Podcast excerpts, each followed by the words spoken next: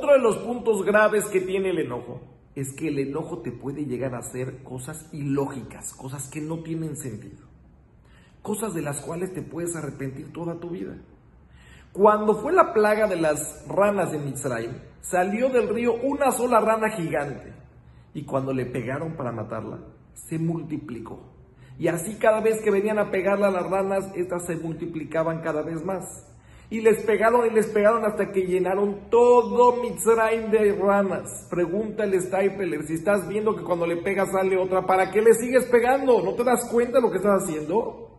La respuesta es que las ranas los sacaban de quicio.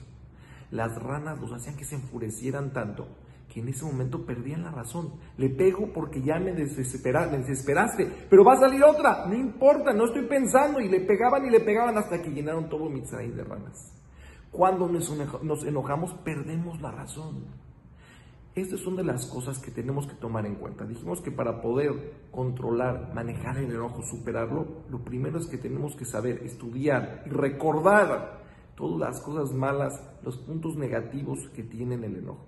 Ya vimos el primero que es como si hicieras idolatría porque no estás aceptando la voluntad de Boreolán. Vimos el segundo punto que si tienes destinado grandeza del Shamaim la puedes perder. Y ahorita estamos viendo este punto nuevo que es te hace hacer cosas ilógicas de las cuales te puedes arrepentir.